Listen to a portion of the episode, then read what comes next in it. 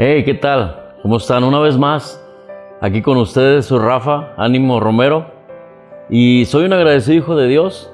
Estoy celebrando mi recuperación en alcoholismo, drogadicción y trabajando actualmente con algunos defectos de carácter. En esta ocasión te quiero compartir la lección número 3 del programa Celebremos la Recuperación, que corresponde al primer bloque de cómo ir a la negación, de la negación a la gracia de Dios. Se trata del tema esperanza. A partir de esta lección vamos a pasar ya al segundo principio, al paso número dos. Yo le llamo a esta, a esta lección, a partir de esta lección, el paso de la fe. El segundo principio dice, en forma sincera, creo que Dios existe, que le intereso y que Él tiene el poder para ayudarme en mi recuperación. Mateo 5.4 dice, dichosos los que lloran porque serán consolados. Y el paso número dos que corresponde a esta lección de esperanza dice, llegamos a creer que un poder más grande que nosotros puede restaurarnos a la cordura. Y Pablo en Filipenses 2.13 les dice al pueblo, pues Dios es quien produce en ustedes tanto el querer como el hacer para que se cumpla su buena voluntad. Entonces, este, este es el tema, esperanza, y hay, algo clave, no podemos, no podemos agradar a Dios si no tenemos esperanza. Dice, cualquiera que se acerca a Dios, dice Hebreos 11:6, debe creer que Dios existe y que ayuda a los que le buscan. El Salmo 62, en el versículo 5, dice, solo en Dios haya descanso mi alma, de Él viene mi esperanza.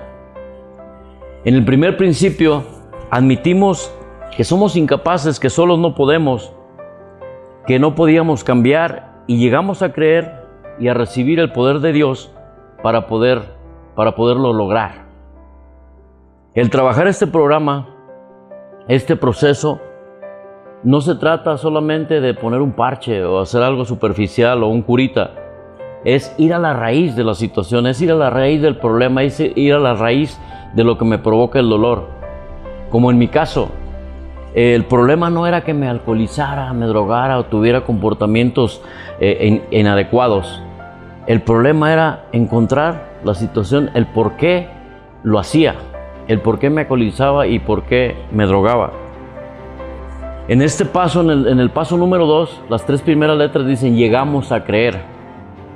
Llegamos quiere decir que llegamos al punto de partida, al inicio de mi proceso y estoy listo y llegamos en forma vivencial, llegamos al grupo a empezar a trabajar y llegamos a, llegamos a dejar de negar el dolor.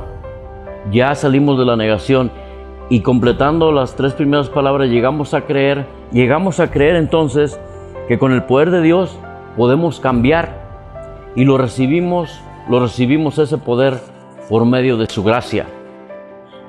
No importa cuán perdido te sientas, cuán mal te sientas, Dios te ama y te está buscando para levantarte, para amarte y para perdonarte.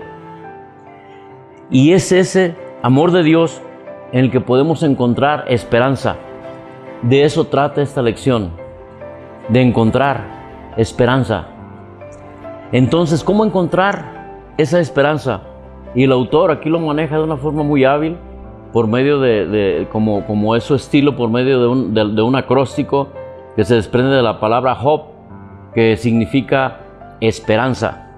Entonces la primera letra, la H, primero dándole honra al único poder superior que es Jesucristo.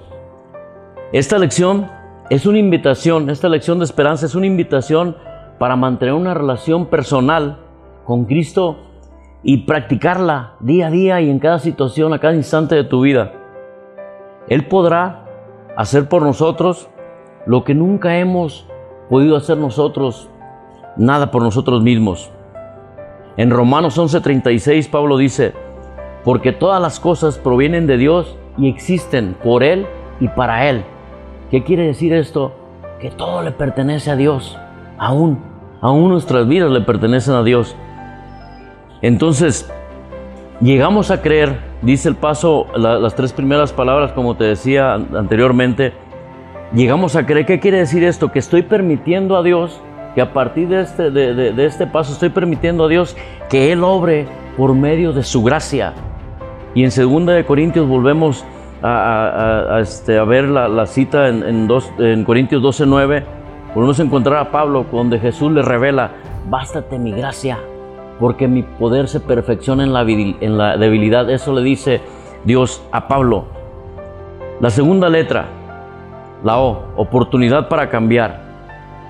La esperanza en Dios nos representa esta oportunidad, una esperanza para cambiar de la mano de Dios. Tal vez has pensado o, has dicho, eh, eh, ahí, la, voy pasando, yo estoy bien, ahí más o menos lo voy pasando. Y Dios no, no quiere que la estemos pasando ahí más o menos. Dios quiere que vivamos, que disfrutemos una vida plena, una vida plena y segura. Y yo había caído en esta situación del confort, a pesar de estar sufriendo, a pesar del dolor, decía, yo soy así, pues así soy, así nací y así me voy a morir.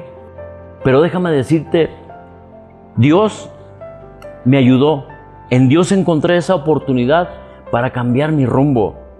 Porque el hecho de que tal vez hayas nacido en una situación complicada o hayas sufrido situaciones eh, eh, eh, complicadas o, hayas vivido cosas difíciles en, tu infancia, no quiere decir que, que así tenga que terminar mi vida. Yo puedo cambiar, pero solamente con la ayuda de Dios. Déjame decirte que la esperanza abre puertas donde la desesperación la cierra. Entonces, la siguiente letra de este acróstico HOP, la letra P, poder para cambiar. Pablo dice en Filipenses 4:13, todo lo puedo en Cristo que me fortalece, porque en Él soy más, soy más que vencedor. Y Él nos da, Él nos da ese valor agregado que necesitamos para poder cambiar. Y el poder para poder cambiar viene de la gracia de Dios. Dice el salmista en el capítulo 25, versículo 5, dice, guíame, enséñame, le está pidiendo a Dios, porque tú eres el Dios que me da salvación. En nadie sino en ti tengo toda mi esperanza puesta. Entonces, dice el Salmo 62, versículo 5 también, solo en Dios hay descanso mi alma, de Él, de Él viene mi esperanza. La última letra, la E esperar el cambio. Yo te invito, si ya iniciaste el proceso, si ya llegaste a ese punto de partida, si ya decidiste dar este paso, este paso de fe, de seguir adelante, apenas esto, apenas esto comienza, yo te invito a que perseveres, a que seas constante y no te vayas antes de que suceda el milagro, porque créeme, va a suceder. No, no, no, no lo dejes. Déjame decirte que lo mejor en tu vida está por venir, créelo. Porque dice la palabra de Dios que al que cree, todo le es posible. Ánimo, no estás solo. Dios va a estar ahí acompañándote, acompañándonos en este proceso.